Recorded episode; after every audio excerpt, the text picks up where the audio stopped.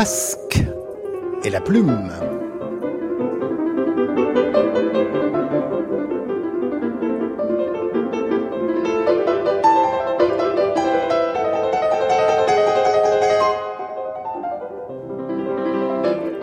Bonsoir à toutes et à tous. Bienvenue en public au studio Charles Trenet de la Maison de Radio France pour un masque et la plume consacré ce soir à l'actualité dramatique et néanmoins théâtrale avec les reines et les rois de la critique. Fabienne Pasco de Télérama, Armel Elio du Figaro, Vincent Josse du Grand Atelier du Dimanche que vous suivez j'espère comme moi euh, quand ce ne sont pas des rediffusions, avec Jacques Nerson de l'Obs pour parler ce soir précisément de la Nuit des Rois de Shakespeare, d'après la répétition de Bergman, de Scorpio au loin, de Misery, de Stephen King, de Tu te souviendras de moi, du fameux prénom, et enfin de Je parle à un homme de Jacques Gamblin et du navigateur Thomas Coville.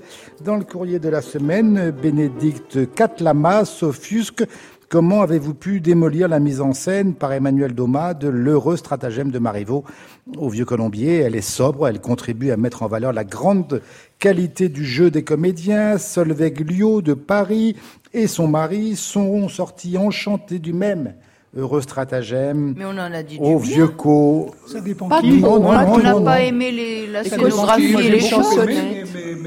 Le metteur en scène a réussi le pari de monter une pièce moderne tout en gardant intacte la langue si belle de euh, Marivaux, hormis bien sûr les passages en anglais. Les acteurs sont remarquables, ça c'est vrai, Claire de la rue du Camp, Laurent Lafitte, Julie Sicard, euh, Manon Mia est furieuse des propos de Jacques au sujet de la pièce de Simon Abkarian, Le dernier jour du jeûne et l'envol des cigognes au Théâtre du Soleil. Il nous annonce dès le début qu'il a détesté tout en nous signalant qu'il a vu le dernier jour il y a trois ou quatre ans.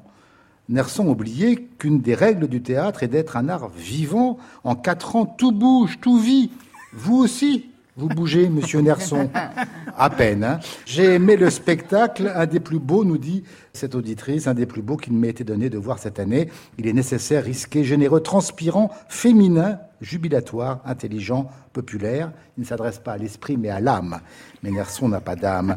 Philippe Chavernac a suivi quelques conseils du dernier masque théâtre, notamment au Poche Montparnasse, dialogue aux enfers entre Montesquieu et Machiavel, du théâtre intelligent, mais il faut être en forme car cela vole à haute altitude. Et justement, Philippe Mana Carmel a été stupéfait d'entendre Armel Elio recommander chaudement le dialogue de Machiavel et de Montesquieu aux enfers de Maurice Joly, mise en scène donc dans ce théâtre de Poche Montparnasse par Marcel Bluval, en ajoutant, je cite, que, donc c'est Armel dans le texte, que tous les hommes politiques d'aujourd'hui devraient écouter ce texte. Or, chacun sait, nous dit Philippe Manac, que ce texte à peine remanié a servi de base à la rédaction du sinistre protocole des sages de Sion, prétexte des pires pogroms du tsar Nicolas II, puis ensuite livre de chevet d'un certain Adolf Hitler. Alors, je le sais, j'aurais peut-être dû le, le, rappeler, je le sais, le théâtre euh, de Poche Montparnasse le précise dans le programme, tout le monde le sait depuis que ce texte a été porté à la scène, et notamment par Pierre Freinet dans les années 50, lui aussi le, le rappelait.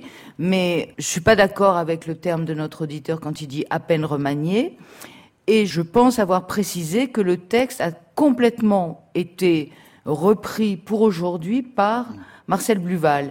Et c'est dans cet esprit-là que je disais les hommes politiques feraient bien d'aller écouter parce qu'il y a, y a, des réflexions très fortes. Est-ce qu'ils vont encore au théâtre, les hommes politiques? Ah ben Macron et Madame sont allés voir Fric Frac. Ah bah c'est bien. Je, sais pas si, je, ne sais, je, ne sais, pas si c'est l'inconscient qui parle. euh, allez, la, la, nuit des rois ou tout ce que vous voulez de Shakespeare, mise en scène à la Comédie Française, c'est jusqu'au 28 février par l'allemand Thomas Ostermeyer, le patron de la Schaubühne à Berlin, dont on n'a pas oublié le Richard III très rock au Festival d'Avignon, c'était il, il, y a trois ans. Et cette Nuit des Rois est encore plus osée pour représenter cette comédie sur le travestissement. Ostermeyer euh, habille les comédiens en slip et boxeur, il les fait danser sur une passerelle assez longue, euh, étroite, qui enjambe les fauteuils d'orchestre. Moi, j'étais à la corbeille, donc ça allait. Il augmente la pièce de Sailly sur le règne de Jupiter Ier. Alors là, Moi, le soir où j'y étais, euh, c'était, il faisait rimer Christophe Colomb et, Gérard Collomb.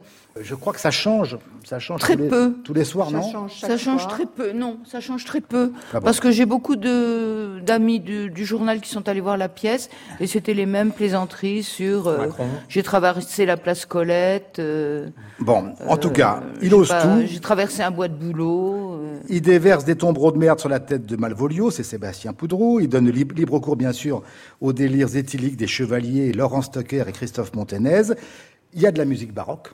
Mm. Euh, avec un théorbe, avec une voix de Castra qui est très belle d'ailleurs, je trouve, même si c'est en alternance. Et puis il y a ces deux grands chimpanzés qui ont beaucoup euh, choqué Jacques sur une scène plantée de, de deux palmiers en carton qui sont pas le comble un peu poussiéreux. Ouais. Hein Mais vous avez compris à quoi servaient ces chimpanzés, vous? De toute façon, j'ai pas fini mon résumé. Donc, euh, ah euh, la traduction de cette pièce écrite ah, en 1600, une de se défiler en comme 1600, qui annonce la question du genre, a été confiée à Olivier Cadio. Alors, c'est en prose, il faut le dire, hein, et pas en, en alexandrin. Et on a moins le sentiment d'être français qu'au théâtre du Globe à l'époque de Shakespeare. Ça dure 2h45. Denis Podalides et le duc Orsino, Adeline Dermy et la comtesse Olivia, Georgia Scaliette dont on va reparler ce soir dans un autre spectacle, est Viola déguisée en Césario, et Julien Frison, son frère jumeau. La presse, à part euh, Fabienne et moi, était très sévère pour ce spectacle que c'est vrai que je ne cache pas avoir beaucoup aimé. Jacques? Moi, je vous ai posé une question et j'y reviens. Vous vous, vous extasiez sur ces deux chimpanzés qui font penser un peu au début de 2001, euh, l'Odyssée de l'espace.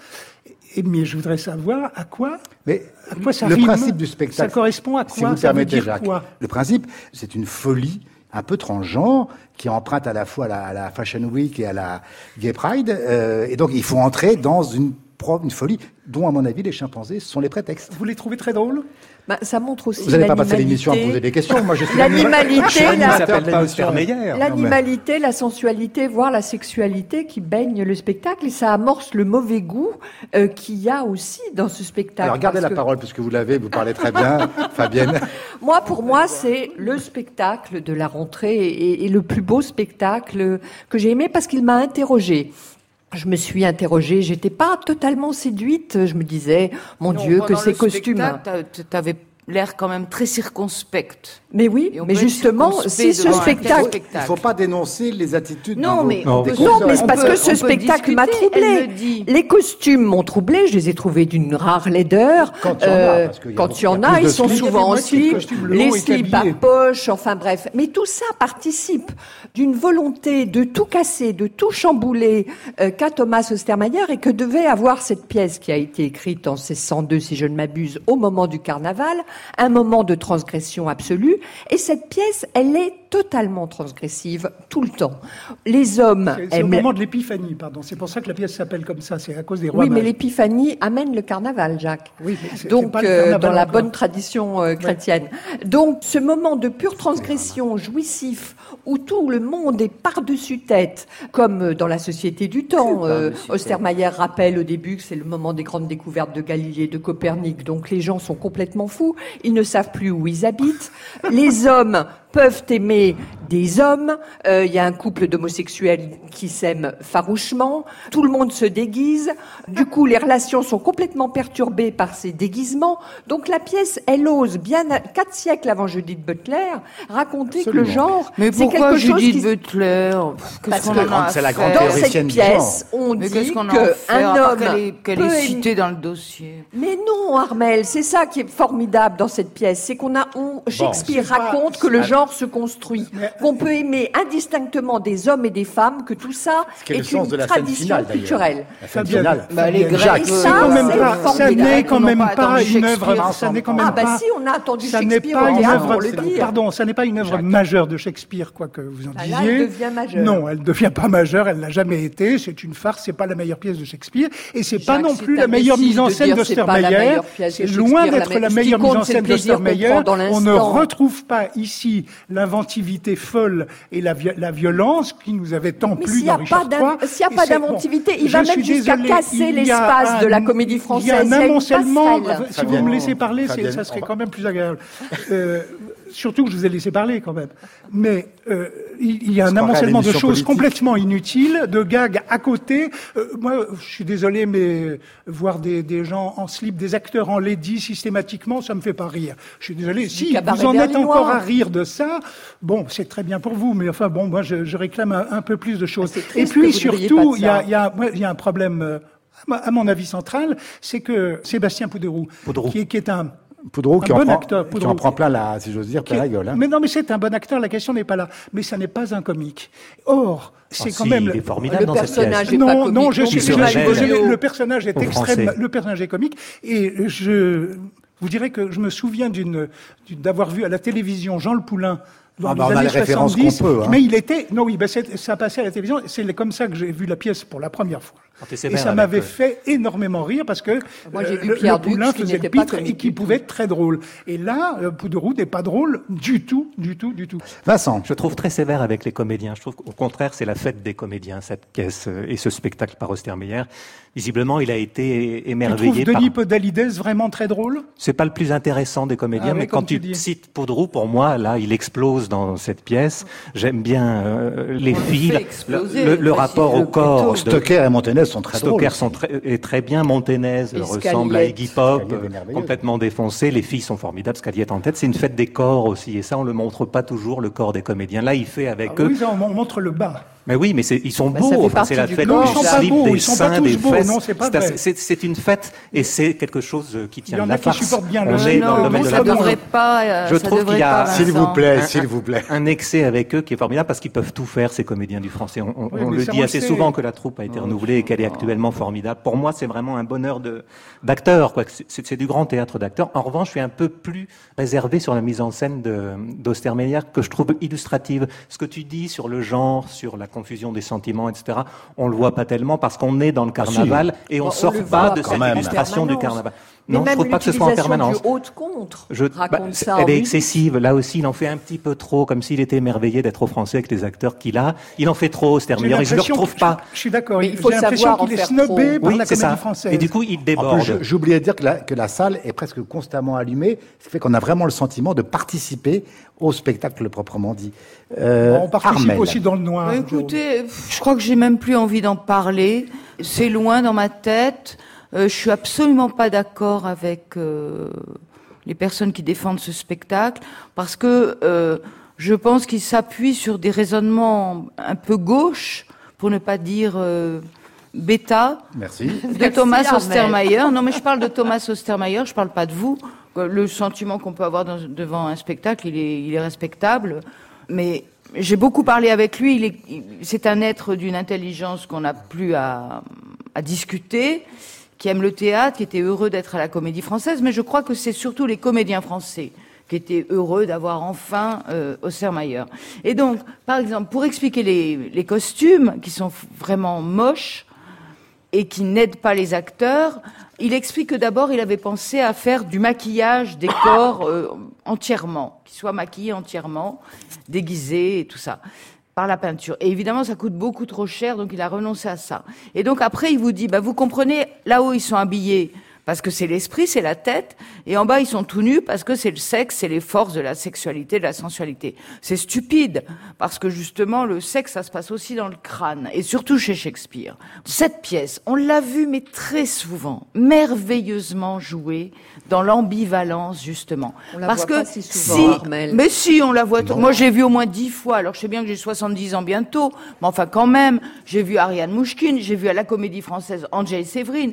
Mais vous l'avez pas vu à la création quand même, rassurez-moi. Non, non, mais je me demande si dans une autre vie je n'ai pas été un petit puck calé chez Shakespeare au globe. Au globe. Absolument. En tout cas, moi j'ai vu par exemple Ludmila Michael, dont on va parler tout à l'heure. Ludmila, qui est la féminité même, et là, j'ai vu Audrey Bonnet, qui sont la féminité même, mais habillées en garçon, avec un pantalon, elles étaient beaucoup plus troublantes que la merveilleuse Georgia Scalier avec ses petites cuisses dodues de fille. Oh, Il n'y a plus d'odieux d'ambiguïté. Mais c'est la vérité. Évidemment qu'elle est ravissante. Et Adine Dermy. Ben oui. Merveilleuse tu aussi. peux pas croire que c'est un garçon tu vois arriver une fille en... Le fait même que ça nous choque, ça fait partie de la mise en scène de Mais non, il veut pas du positif de nous mettre un courant d'air dans la tête. Quand Ostermayer et Cadio ose dire cette pièce n'a jamais été bien traduite, euh, l'homosexualité y a toujours été refoulée. Mais c'est scandaleux. Moi, j'ai vu, par exemple, les traductions de Jean-Michel Desprariens pour citer celle-là. Non, mais bon. Et alors, l'autre chose, c'est le traitement de Malvolio. C'est scandaleux la, façon dont il, traite Malvolio. Il n'est pas du tout écrit comme ça, Malvolio. Et je suis d'accord avec Jacques, c'est un personnage comique qui fait rire, mais rire à outrance et qui est malheureux. et là, il est juste tragique. Bon, allez, s'il vous plaît, on arrête.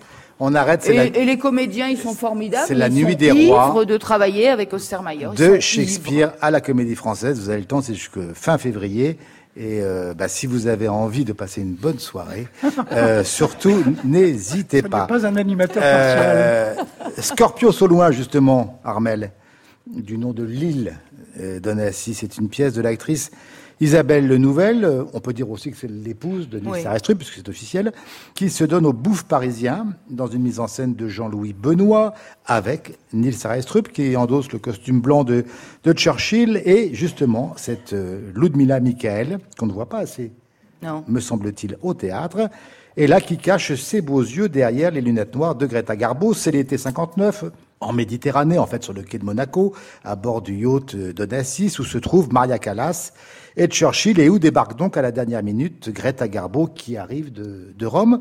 Après, bah, il se passe pas grand-chose, je dois avouer, euh, lors de ce face-à-face -à, ciel ouvert entre le vieux lion et la divine, entre deux grands retraités de la politique et du, du cinéma. J'oubliais de préciser que dans le rôle du majordome, il y a Baptiste Roussillon. Je ne sais pas s'il y a un rapport avec. Oui, oui, si, c'est le fils. Ah, c'est le fils du merveilleux ah, Jean-Paul Roussillon que nous avons tant aimé aux Français. Il est formidable. Euh, je comprends pas très bien le sens de cette pièce, mis à part évidemment, comme toujours, on le voit ça beaucoup au théâtre, le face-à-face de deux personnages historiques à euh, une époque déterminée. Euh, Armel C'est très ténu, effectivement.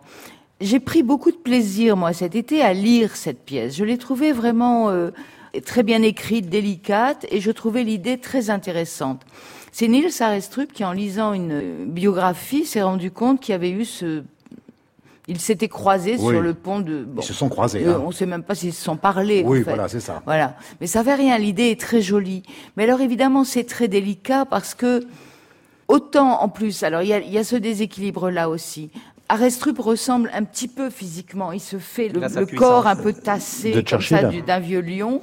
Et elle, elle, elle est trop féminine et trop belle au fond pour ressembler à la Greta Garbo de cette époque-là, qui est vraiment mm. Mm. maigre, euh, cachée. Mais c'est pas très grave, Armel, tout ça. Non, on demande pas surtout, aux comédiens de ressembler forcément. Il manque un petit. On voit pas ce surtout ce que ça peut raconter. Il manque un petit effet. C'est pas le problème. Il manque, il, manque, une crise, il manque de l'action, il manque quelque chose. Ce que, rien. Ce qu'aurait fait très bien Briseville à l'époque, il faisait beaucoup de, de spectacles. Mais Briseville avait un sens du Briseville avait le sens du théâtre. Du théâtre historique. Non, mais il manque, c'est sûr bah, ça manque. Il, manque l'essentiel, il manque une colonne vertébrale. Il ne se passe rien sur ce bateau. Que si ça Ils échangent des grâces. Dans un plus petit lieu. il se passe une chose. mais, mais, sur un, dans, un, dans un petit lieu, il ne se passerait pas plus de choses. Jacques, il se passe une chose. C'est une mauvaise pièce. C'est une mauvaise pièce. C'est même pas une pièce du tout. Ce qui est étonnant, c'est qu'il y a eu un directeur, un producteur, des acteurs pour la jouer. Parce qu'elle est pas mal écrite, apparemment. Mais enfin, quand une pièce n'a pas d'action, ça s'appelle une mauvaise pièce. Et très vite, on a envie qu'il y ait un sous-marin qui coule ce bateau. Sentiment. Peut-être oui. pas, peut pas jusque-là. Oh, non, mais c'est sur le ça nous ça nous permettrait de. T'as pensé à ça pendant la pièce Fabienne qui ne jouent que sur moi, le sentiment. Moi, moi, je défends les pièces où il ne se passe rien, hein, parce que dans, dans Pinter, ah, il ne se passe pas grand-chose. Il peut. Ah, l'action, l'action oh, ne veut rien Pinter, dire. Fabienne. Non, non, mais c'est pas du Pinter parce qu'il n'y a pas de langue, il n'y a rien. Isabelle Lenouvelle, euh, c'est une actrice qui a un petit brin de plume. Oui, mais enfin bon, moi je trouve qu'il y a. J'ai passé un bon moment quand je l'ai vue, c'est ce que disait Armel, mais il ne me reste rien après. Là, bah, je me souviens. bah voilà. Et j'ai trouvé. Alors, on, vient de parler de la comédie française, mais alors ce théâtre-là, les acteurs, même Nils Arestrup, même Ludmilla Michael, mais ces vieux genres, hmm. ils sont poussiéreux. Oh, ils, jouent comme on jouait il y a 50 ans, avec des trucs, des tics, des ficelles. Ils se mettent pas en danger. Moi, j'ai vraiment trouvé que c'était un théâtre poussiéreux. Mais ils sont même pas en slip, en plus. Et en plus, ils sont même pas en slip. Je ce qui aurait été beaucoup plus drôle. je suis d'accord avec mes camarades. C'est une pièce avec une intention qui est louable. C'est même assez ambitieux d'avoir envie d'écrire une histoire dont, on ne connaît rien et de se mettre à inventer. Mais effectivement, quand on invente, il faut un minimum d'action ou de la pensée. Euh, il n'y a rien de tout ça. Il y a une action, je te le disais tout à l'heure, Jacques, c'est quand euh, Churchill, Aristrup s'approche de Garbo Michael et lui dit je veux voir vos seins, montrez-moi vos seins. Et, elle s'en va et finalement elle quitte le bateau. Bon, elle euh, répond même pas. on est gêné.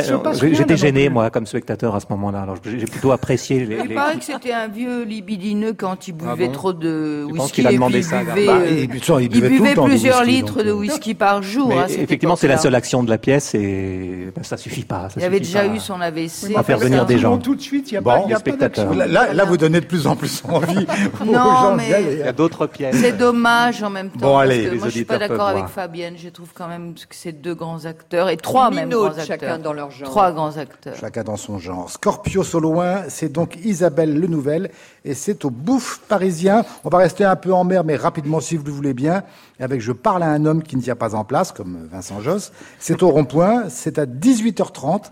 Et c'est le nouveau spectacle de Jacques Gamblin, où il est seul en scène et pieds nus pour raconter les courriels qu'il a échangés en 2014 avec Thomas Coville, quand sur son trimaran de 31 mètres, le navigateur solitaire a tenté pour la quatrième fois le record du Tour du monde à la voile. Cette année-là, bah, ça n'a pas marché. Coville a dû renoncer, mais je rappelle quand même qu'il a gagné son pari en 2016 et en 49 jours. Ça, je crois que tu aurais du mal à, à, le faire. Ça se joue jusqu'au 18 novembre, je le disais, au rond-point. Et puis après, c'est en tournée en décembre à Vannes, à Dinan, en janvier à Grand-Figeac, Millau, après en Suisse, Vevey, Morges, avec retour au 104 en mars prochain.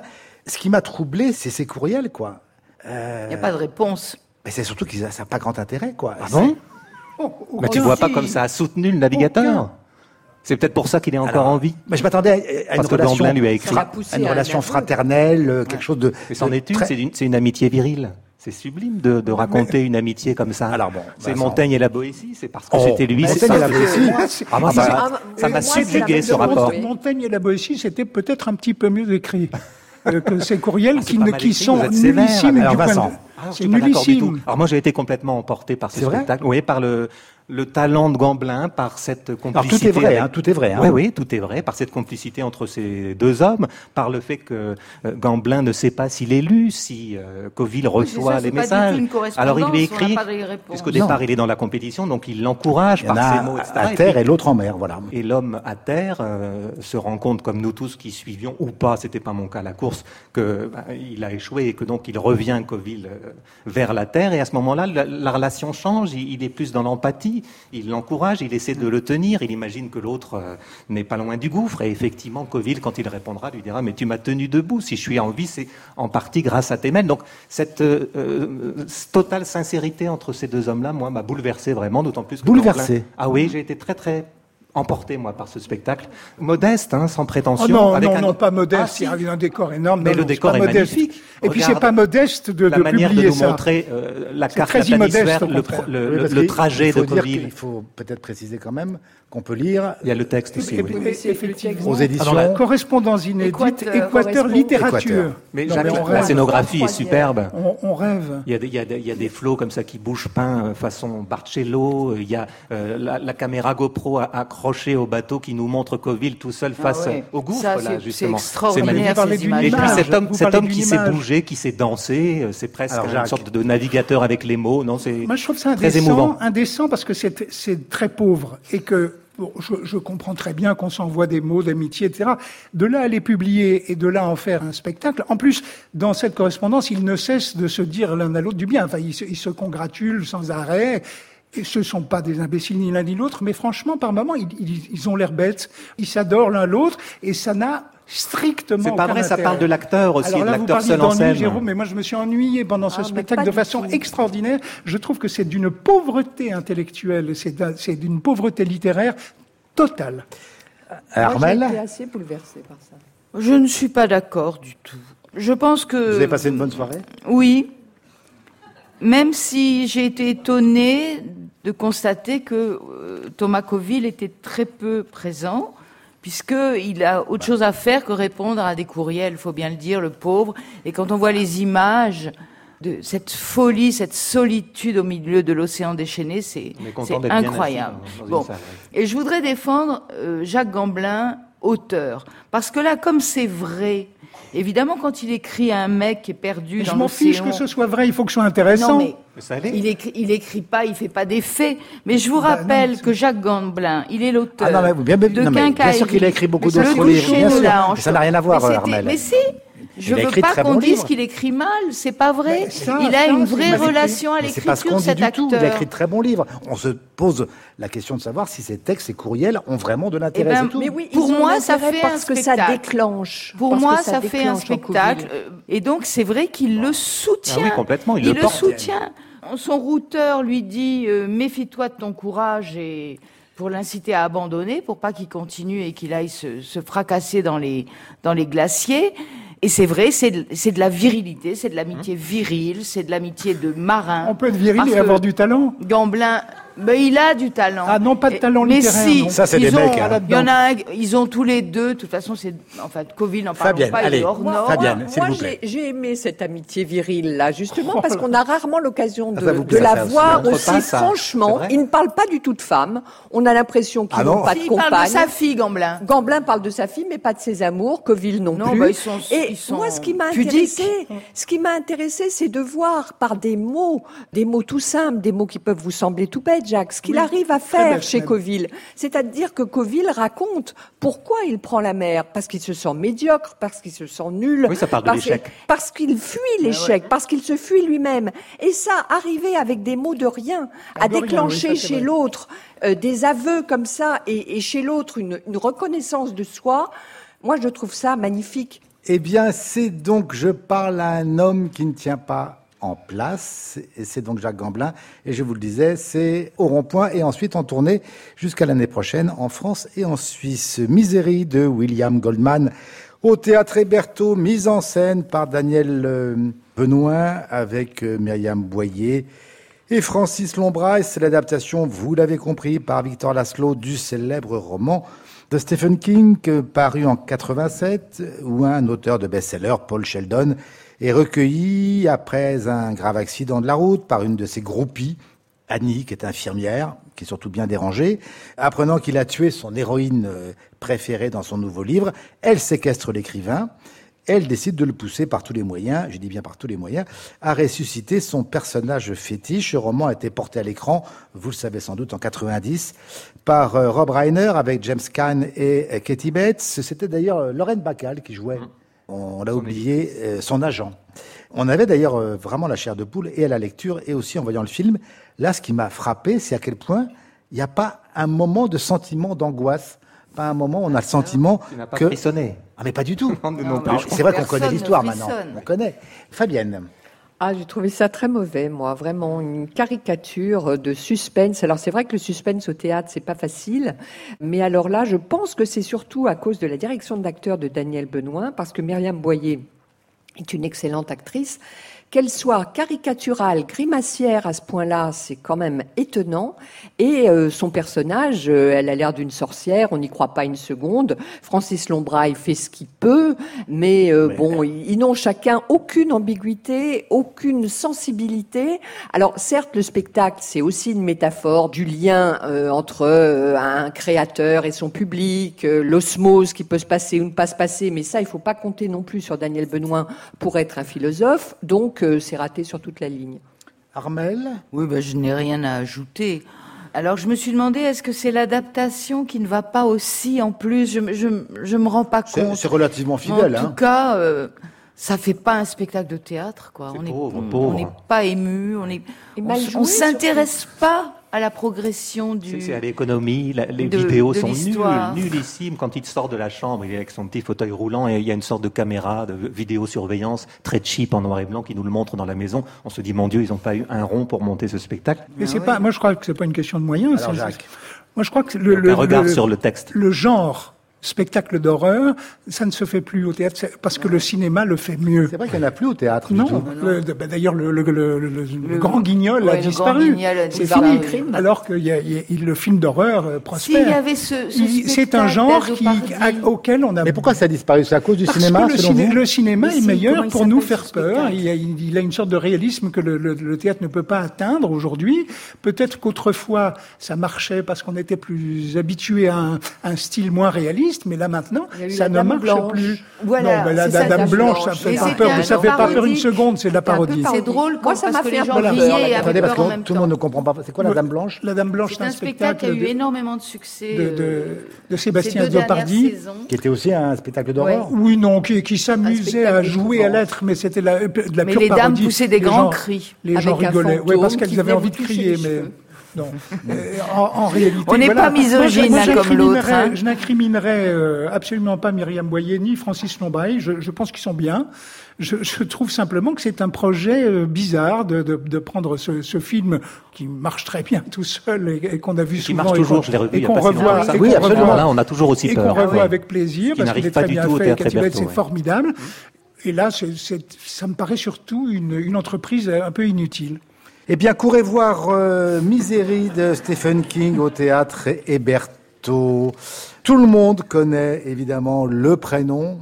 Là encore, on parle de, théâtre et de cinéma, puisque la pièce de Mathieu Delaporte et Alexandre de la Patelière, qui se donne dans une nouvelle version, toujours dans une mise en scène de Bernard Murat, au théâtre Édouard VII.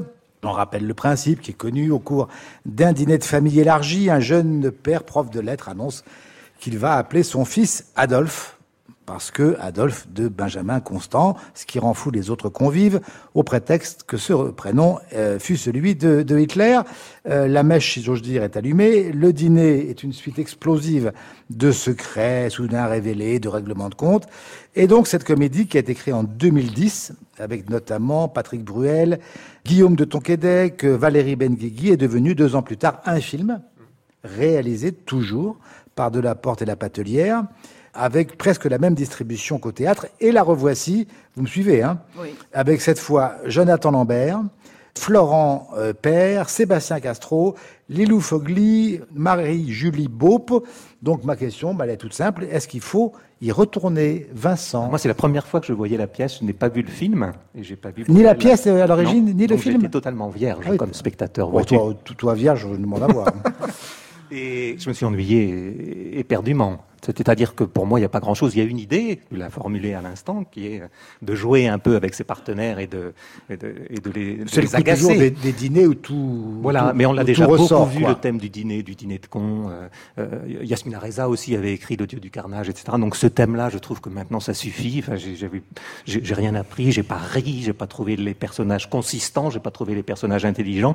Non, c'était une, une, une, soirée pour moi très ennuyeuse avec une certaine vulgarité. Je trouve aussi que les personnages oh, sont, sont vulgaires et, et, et, j'ai pas envie de passer du temps avec eux, de les écouter. J'ai l'impression vraiment, de, au bout de 10 minutes, de hein. savoir ce qui va se passer, de pas voir une pièce qui évolue, qui me fait rire, qui m'amuse, qui me divertit. Non, rien de tout ça. Quelque chose d'assez insignifiant pour moi. Et Armel? Eh bien, je suis pas du tout d'accord. J'avais lu, je l'avais vu, j'ai vu le film plus tard, et je craignais beaucoup d'y retourner parce que ce sont des succès euh, pris dans l'humeur du jour. Hmm. Euh, et donc, ce qui se passait il y a, je sais plus quand est-ce que ça a été créé, il y a 15 ans ou 10 ans. En 2010. Euh, faut se méfier de ces choses-là parce que c'est porté par un tas de choses, les acteurs de l'époque, le fait qu'il y avait peut-être pas d'autres comédies rigolotes à l'affiche. Bon. Et donc, j'ai vraiment traîné des pieds pour y aller. Et peut-être que si je ne l'avais pas eu au programme du Masque et la Plume, n'y serais-je pas retourné puisqu'un de mes collègues du Figaro l'avait vu. Eh bien, moi, j'ai été au contraire enchantée de ma soirée parce que j'ai trouvé. Une bonne soirée, mais oui, parce que l'histoire tient le coup, parce que alors effectivement, c'est pas. Euh, c'est pas Schopenhauer, d'accord. Mais ça, ça à aucun moment on ne C'est une comédie très bien doutait, hein. C'est une comédie de quadragénaires, peut-être pour les quadragénaires, ça leur ah bah, plaît. Pauvres quadragénaires, qu'est-ce qu'ils vous ont fait? Mais non, ils sont là. Au contraire, oui, je les mais pour les quadragénaires, on peut. Non, mais puisque, puisque monsieur qui oui, mais on peut qu'il est peut-être plus tout à fait quadragénaire. mais ça fait très longtemps qu'il est plus jeune, Vincent Josse. très très longtemps. J'avais oublié. Bon, enfin bref, moi j'ai trouvé. Oh, j'ai trouvé les acteurs formidables. Ça vaut le coup de venir, Vincent, au masque. Hein. J'ai longtemps trouvé... je suis pas mais je suis content d'être là. J'ai trouvé, euh, je les ai tous trouvés très bien. Marie-Julie Beau, on la connaît très bien, c'est une actrice exceptionnelle. Les autres, on les voit. Sébastien Castro aussi, on le voit souvent dans des, du travail de troupe et il est toujours épatant. Et Florent Père et Jonathan Lambert, qu'on voit plutôt tout seul ou faisant des imitations, qu'on voit pas en, groupe comme ça, je les trouve formidables. Fabienne. Alors moi, pas du tout. Euh, pas du moi, tout quoi Pas du tout formidable. J'ai été gênée euh, par la, par la distribution. Vous connaissiez vous aussi Oui, je connaissais et le film et le spectacle, euh, ou même Télérama est cité comme euh, la sommité de la boboïtude. Ce qui est, un mensonge absolu. Ah, évidemment, évidemment. Donc moi, je trouve que la, la pièce, le dîner, c'est un thème rabâché au théâtre, mais enfin, c'est pas mal fait, tout ce qui se déconstruit, des relations entre les amis, entre les frères et les sœurs la découverte que la mère a une relation euh, euh, avec l'un d'eux. Euh, tout ça est bien tricoté, je trouve. Et la pièce, je serais plus indulgente que Vincent, mais j'ai trouvé que les acteurs piaillaient, gueulaient, ne jouaient pas ensemble.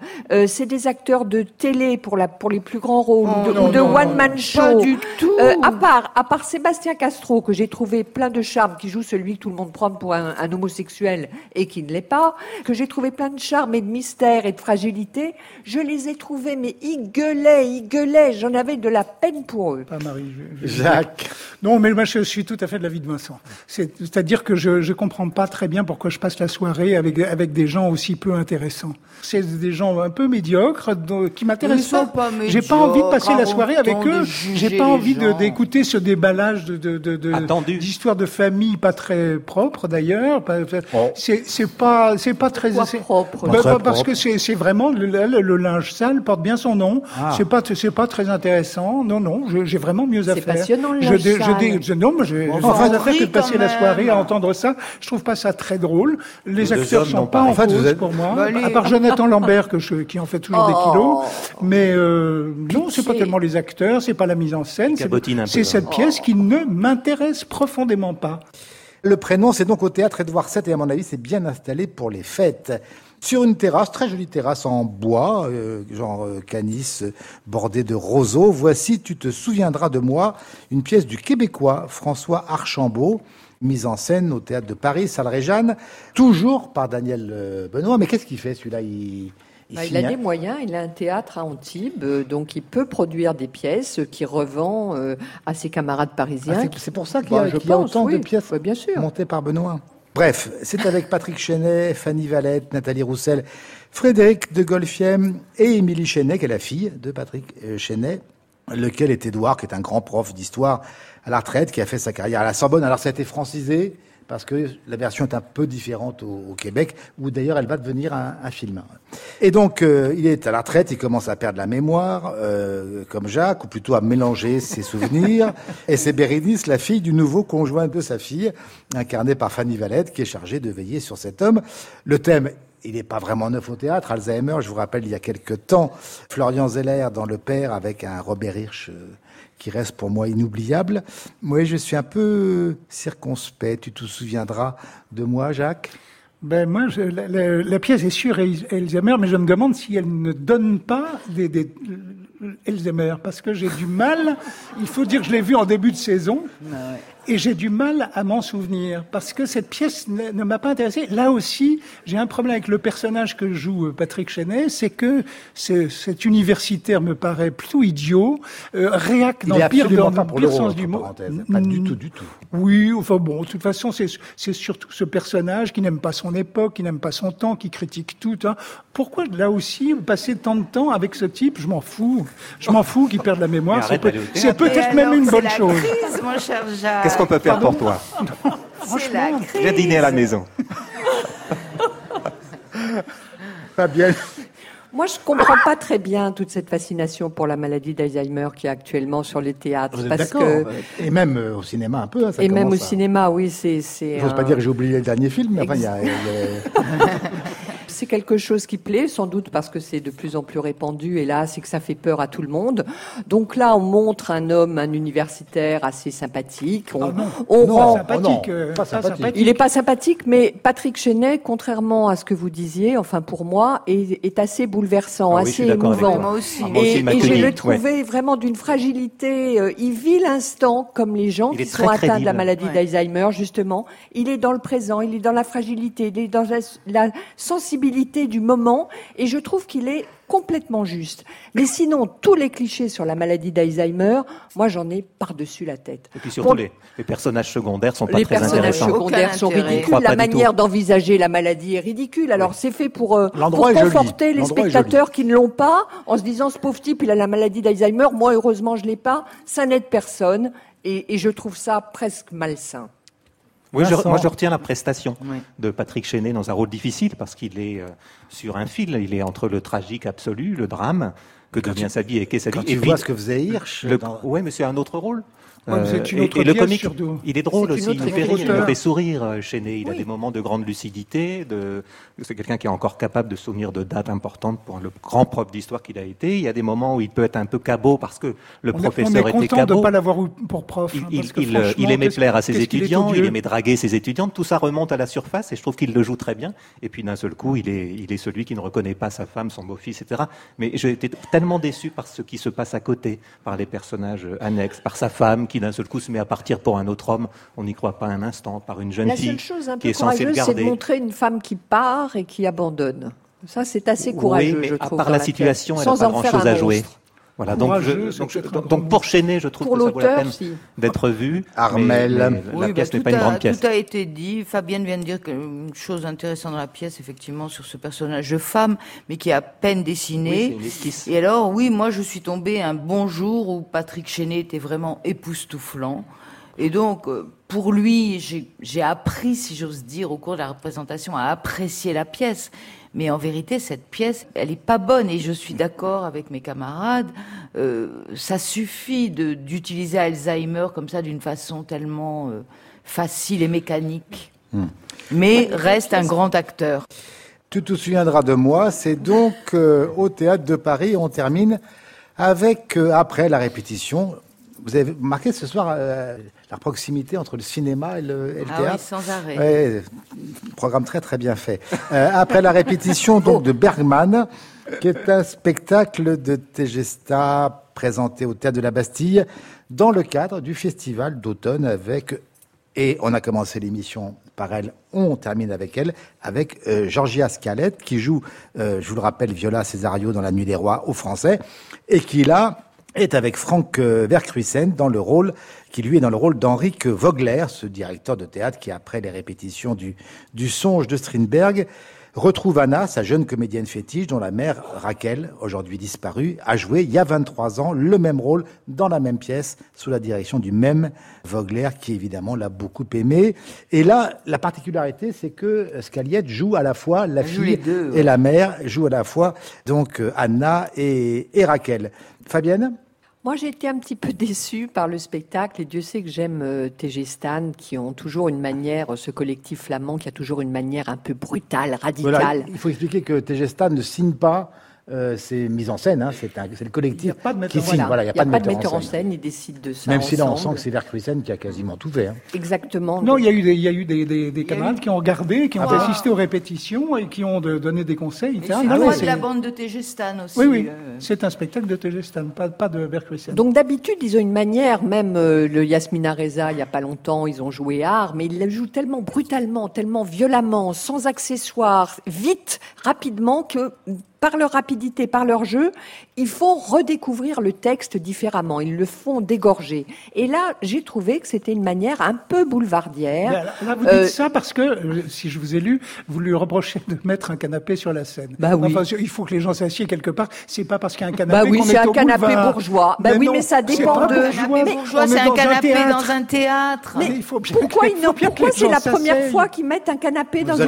dans un, canapé quand même. Mais vous voyez le sens jamais des chaises, Alors, il suffit des chaises, des fauteuils, d'un bric-à-brac. Il suffit d'un canapé pour être traité de boulevardier. Non, bah, c'est incroyable. Eh ben oui, et je trouve que Franck Verkusen minaude. Je pense qu'il y a des canapés. des canapés très raides. des canapés très raides. Oui, c'est un symbole. Ils sont pas idiots ces flamands-là. Donc ah bah s'ils mettent un canapé au centre de la pièce, et, j'ai trouvé que Vercruisen, eh bien, il était sans doute fasciné par le talent de Georgia Scaliette, qui est éblouissante, qui est rayonnante, moi qui m'a fait penser à Gina Rollands dans sa fragilité de comédienne un peu torturée, fragilisée par une mère un peu castratrice et une image de mère euh, éblouissante. Mais Vercrusen n'y fait rien à côté d'elle. Oh. Moi, j'ai été absolument ébloui. Alors, évidemment par elle, ébloui par le spectacle et ébloui par Vercruisen, qui notamment ah, c'est donne... un spectacle que vous avez aimé. Eh ben, voilà. il, y a, en a un dans le. Là, faut se poser, faut se poser des questions. Là, j'ai passé une très belle soirée. Là, notez-le. Hein. J'ai passé une soirée formidable. Et, et scène donne une note qui est inattendue avec Bergman, c'est l'humour. C'est que on rit à certains moments beaucoup. Et il nous touche. Ce qui n'est pas le cas du, du, film. Oui. Oui, ce qui n'est pas le cas du film. Il y, a, il y, a, un vrai décalage et une véritable interprétation. C'est un spectacle superbe. Armel Je suis complètement d'accord avec Jacques. Et alors, il y a ce moment absolument extraordinaire, je m'en tiendrai là, où Georgia Scalier, Anna, devient Raquel, sa mère. En en une seconde, elle, elle enfile un, pas dire comment, un imperméable, on peut dire. mais, tout change. Le, le, visage, le corps, la manière de parler, c'est, elle, est hallucinante. Et on comprend tout de suite ce qui se passe. Moi, le canapé ne m'a pas gêné.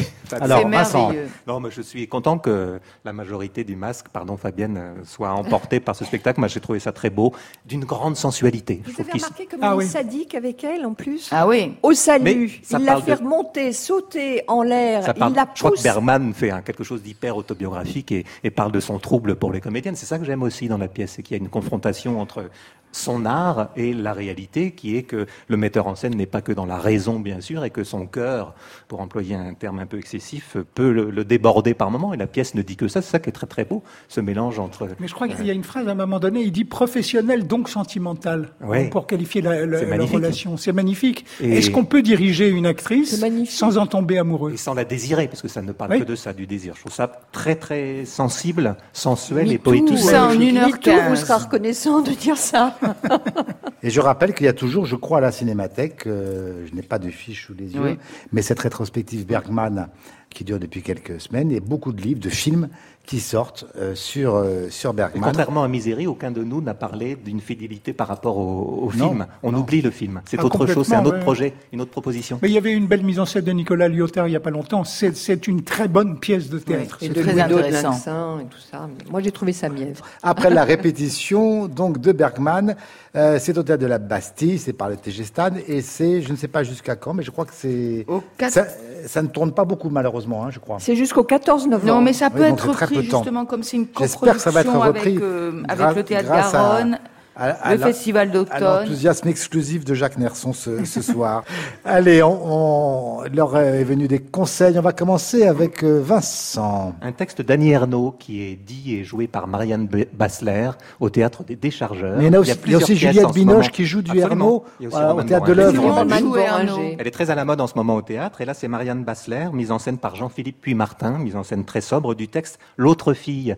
C'est ce texte où Annie Ernaux écrit à sa sœur qui est morte qui était sa sœur aînée, qui est morte deux ans avant sa naissance, et elle a su assez tardivement, Annie Ernaux, qu'elle avait eu une sœur, en entendant une conversation entre sa mère épicière et, et une cliente, et la cliente disait, elle était plus gentille que celle-là à propos d'Annie Ernaux, ça l'a évidemment traumatisée, comme le fait de savoir tardivement qu'elle avait une sœur à qui elle a utilisé le, le, cartable, elle a dormi dans son lit, etc. Est-ce qu'elle n'a pas été cette fille de substitution pour les parents? Ce sont toutes les questions qu'elle pose.